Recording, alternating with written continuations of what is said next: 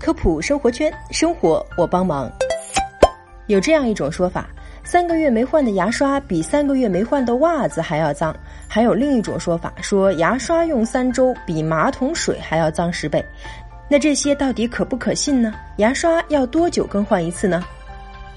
关于牙刷的更换频率，比较普遍的说法是三个月左右更换一次。因为大多数人使用牙刷三个月左右，刷毛就会弯曲磨损，相应的也就影响了清洁牙齿的效果，需要及时更换。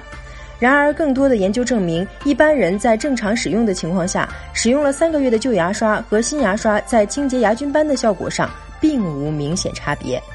但是，牙刷用的越久，刷毛积存的细菌也就越多。从卫生的角度上来说，还是应该定期更换。目前主流的做法仍然是依照美国牙科学会的建议，每三到四个月至少需要更换一次牙刷。不过，有些人刷牙太过用力，牙刷磨损的比较快，可能一到两个月就需要更换牙刷。如果刷毛出现变形、弯曲，或者是颜色变淡，就意味着牙刷该换了。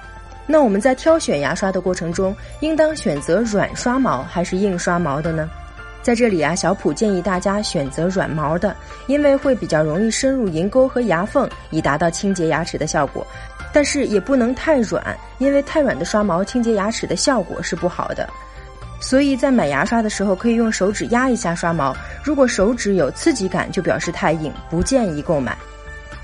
好了，以上就是本期科普生活圈的全部内容了，非常感谢您的收听，下期我们不见不散。